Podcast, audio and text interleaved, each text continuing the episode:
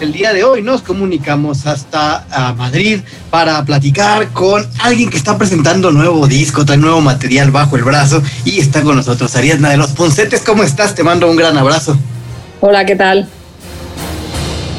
Esto es Señal BL. Señal BL. Me gustaría que empezáramos a platicar Ariadna, un poquito al respecto de cómo ha ido la pandemia para ustedes, cómo, cómo ha estado trabajando. Ustedes están eh, de alguna manera cuando todo esto empezó había una especie de, como de ventaja temporal ¿no? en lo que estaba sucediendo en España y ahora mismo está, ¿cómo están las cosas por allá y cómo lo están viviendo?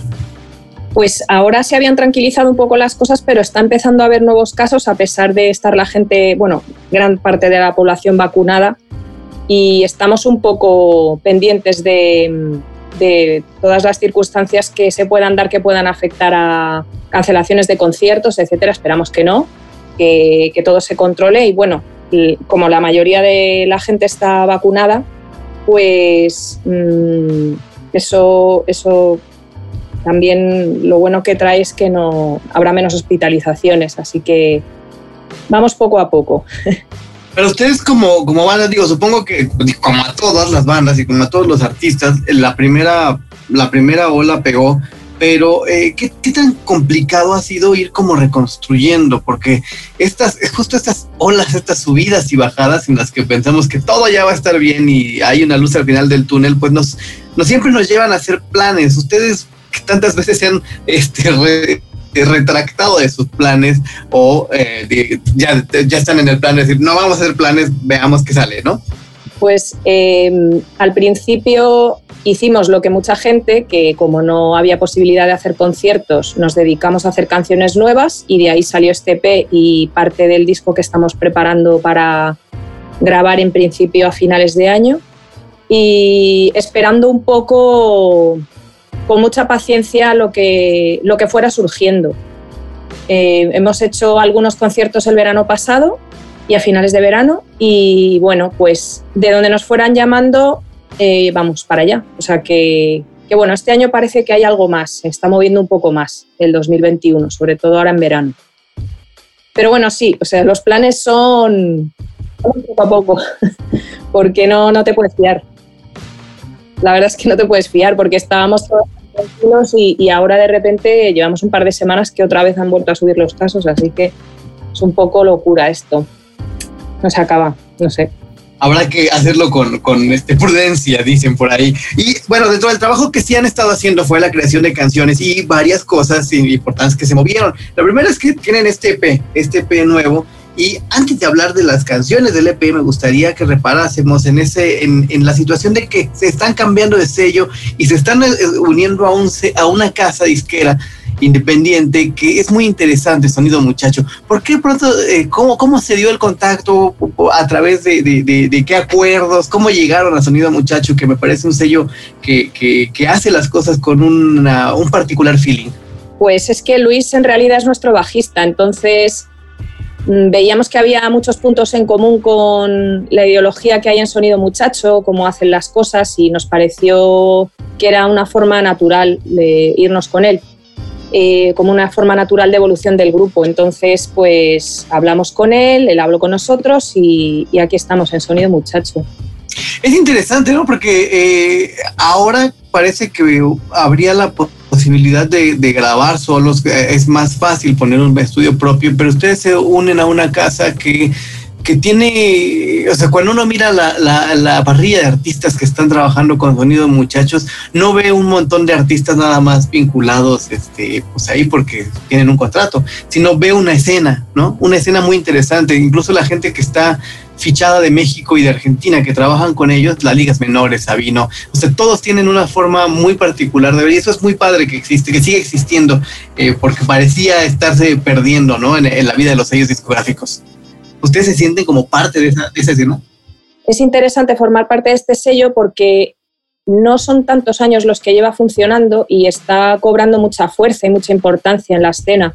Y mm, aparte que mm, tampoco es que tenga solo un estilo de música, él tiene muchos grupos diferentes, entonces, pues eso es interesante también, porque mm, hay muchas, o sea, mm, hay veces que se piensa que, la música independiente es un solo estilo, pero, pero a la vista está que no. Eh, yo creo, yo diría casi que cada grupo tiene su, sello personal y, bueno, está bien que esta discográfica pues aglomere esos diferentes tipos de música que hacen esas bandas y que formen parte del sello sí está, está, está muy bonito, me ha gustado mucho, me ha gustado mucho el sello y la postura y es, es curioso porque seguramente, o sea, muchas de las bandas que están con las que están conviviendo ahora en el sello fueron inspiradas por los puncetes, por la forma de trabajo, por la forma de canto y ahora están trabajando con ustedes. Eso debe ser muy padre para, para muchas de, estas, de estas agrupaciones que son, que son nuevas, ¿no?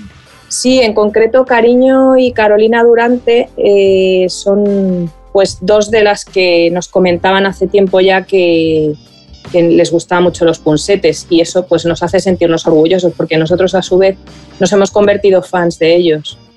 Nos gusta mucho lo que hacen son buenísimas ambas. A mí Carolina Durante me encanta. En fin, bueno, ahora sí entremos en material. Se van con sonido muchacho y graban este, este EP de tres rolas que ya, conocimos que se llama Todo el mundo quiere hacerte daño. Cuéntanos del de, de, EP, de dónde, de dónde salieron estas, estas bonitas canciones que supongo que la pandemia tiene eh, gran culpa de, de que se pongan más agrios que de costumbre. Bueno, no sé, yo creo que, que, estamos un poco en el tono general de, de mirar la, la, vida. Tampoco, no sé, bueno, quizá hay una alusión ahí a lo de en todo el mundo quiere hacerte daño en el tema.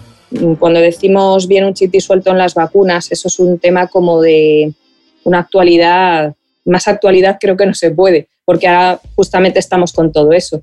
Pero bueno, nosotros empezamos a trabajar y cuando decidimos grabar el EP que comentó Luis que estaría bien como para diciembre, al final fue en enero febrero de, 2000, de este año, de 2021, pues ya teníamos unas cuantas canciones y decidimos que fueran esas tres. Eh, las ido y Todo el mundo quiere hacerte daño son canciones un poco más como, no sé, como de hacer pogo, de más animadas.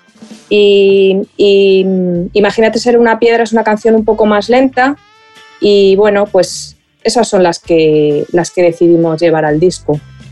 Y, y, la, forma de avanzar, conocer Shiseido primero fue bien padre, ¿no? Porque justo supongo que estábamos muchos metidos en la reflexión, en, eh, volteando hacia adentro, y de pronto nos llegan y nos preguntan, pues, ¿qué, clase de viejo quieres nunca me lo había imaginado, nunca me lo había planteado. ¿Cómo, de dónde viene esta canción? ¿Por qué, ¿Por qué esa pregunta tan particular? Bueno, es que no sé, esto es algo que comentábamos el otro día. Yo creo que hace igual 20 años yo no me hacía esta pregunta, pero ahora sí que me la hago porque me veo más cerca de la vejez. Es que no, no somos tan jóvenes. Entonces, eh, nosotros exponemos una serie de, de tipos de personas mayores, ¿no? Y, pues para que la gente se identifique con el que prefiera. Yo tengo muy claro qué tipo de viejo quiero ser. Eh, no sé, ¿sabes? y, ¿Qué tipo de viejo quieres ser si no es indiscreción? bueno, no sé, lo que no quiero es ser un pesado, una persona pesada, ¿sabes? Que, quiere que todo el mundo me haga caso y cosas así. Em, y bueno, no sé, sobre todo encontrarte a gusto con lo que estás haciendo no tienes por qué comportarte como una persona de 20 años cuando tienes 60, ¿no? Pero bueno, encontrarte a gusto con lo que estás haciendo y ser coherente y no sé, que no se te vaya a la cabeza, que hay gente que se le va. Conscientemente, ¿eh? Hay gente que, bueno, ya se sabe. Bueno, sí, a cualquier edad, ¿no? Puede pasar. Sí, sí, es tremendo. En fin, ¿y qué, planes tienen con, con este EP? ¿Qué va a pasar ahora con los puncetes? ¿Tienen esta, esta, este lanzamiento en el que vamos, supongo que van a estar haciendo, eh, además de la promoción, alguna, algún show en vivo donde se deje, donde se pueda y con las eh, respectivas medidas? Y nos comentabas que ya están trabajando en nuevo material. Sí, nosotros empezamos a, a funcionar, bueno, empezamos a trabajar todo ese material como en bloque, unas canciones detrás de otras, porque es lo que hacemos en realidad. Terminamos un disco y nos ponemos a preparar el siguiente. Después de la tanda de conciertos, primera cuando presentas un disco que es como mucho más seguida. Y eso es lo que empezamos a hacer. Se interrumpió un poco por la pandemia porque nosotros en realidad sacamos en 2019 el disco, estábamos tocándolo un poco, habíamos hecho las salas, nos faltaban todos los festivales que venían en verano Y como no pudimos hacer eso, pues empezamos un poco a trabajar en el siguiente material. Y, así es como hemos, como hemos trabajado. Eh, no sé cuántas canciones tendremos, pero está hecha prácticamente más de la mitad del disco, sin contar estas tres canciones que fueron al EP. O sea que, bueno, hemos estado trabajando bastante cuando nos han dejado reunirnos, porque nosotros somos un grupo que trabaja en local. O sea, no, no podemos ensayar los cinco cada uno en su casa, es muy difícil. Podemos, bueno, podemos, se pueden componer canciones, Manu y Jorge, por su lado, cada uno, pero luego trabajar en arreglar la canción tiene que ser los cinco juntos en el local. Entonces, pues bueno, así poco a poco, según hemos ido pudiendo. Y fue, fue, triste, ¿no? Que se quedó, es verdad, estaban, estaban en gira presentando Aniquilación y se quedó la, la, a la mitad la, gira. Y muchas bandas les va a pasar esto de tener que, bueno, el próximo concierto que, que tenga va a ser para presentar dos o tres álbumes en vivo porque no se han probado en el escenario, ¿no?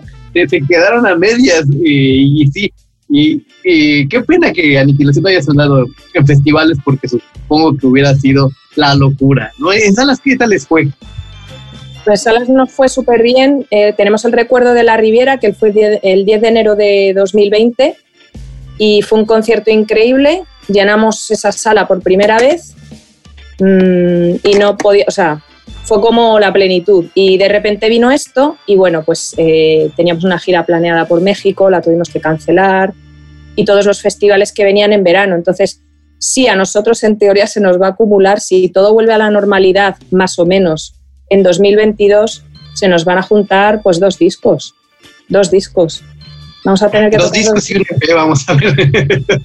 Porque acá, acá no nos tocó no nos tocó el eterno de aniquilación, ¿no? Acá, nos tocó muy Claro, claro. Bueno, a vosotros, es que nosotros llevamos a ir a México, yo no sé, desde la última vez que fuimos fue en Vive Latino en el año 2000. Es que no sé si fue en el año 2014 o así. O sea que mm, tenemos siempre pendiente ir, pero bueno, es muy difícil cuadrar todos porque somos cinco, trabajamos y, tenemos que encajar las fechas para poder tomarnos unos días y, llegar a varios sitios en México. Sí, sí es complejo y ahora, ahora será más con, dependiendo de cómo se rearmen las dinámicas de giras, ¿no? Será súper interesante ver toda esta situación de cómo, cómo se hacen las giras en la nueva Muy, cada quien tendrá que trabajar en lo, propio. En México, ¿qué tal los conciertos? ¿Cómo está surgiendo todo? ¿Cómo, está, cómo se está desarrollando? Sí, que ahora, que ahora creo que lo que va a apostar muchas escenas será como, pues, como cuando este, estábamos más menos, menos cerca de la vejez, que había muchos locales pequeños, ¿no? Circuitos de locales pequeños en los que ibas a tocar, ah, por lo menos eso está, parece que eso es lo que va a pasar en México, no sé, no sé ya cómo lo estén viviendo, parece que lo primero que va a regresar son los, locales, los, los, locales pequeños y con bandas locales, eso es raro que, que regrese, ¿no? Ya, ya, ya, ya. Pero, pero en fin, veremos, veremos cómo se acomodan las cosas. Pues qué gusto platicar contigo y qué gusto que tengamos esta, esta, este nuevo lanzamiento de los conceptos que nos hacía falta. Creo que creo que las cosas se alinearon y de alguna manera el lanzamiento de ustedes, los lanzamientos que han tenido los planetas vienen a dar esa, esa mirada que, que es necesaria en estos tiempos de crisis, ¿no? No todo es azotarse y no todo es ser tan esperanzador, ¿no? Eh, me gusta que, que haya una mirada diferente como la suya en esta, situación en la que estamos, ¿no? Gracias. Te mando una, un abrazo muy grande y te voy a pedir que por favor invites a la gente de Señal BL a escuchar este nuevo EP llamado eh, Todo el mundo quiere hacerte daño. Hola amigos de Señal BL, os invito a que escuchéis nuestro nuevo EP y nuestro nuevo single, Todo el mundo quiere hacerte daño. Un abrazo. Un idioma. Una señal. Señal BL. BL.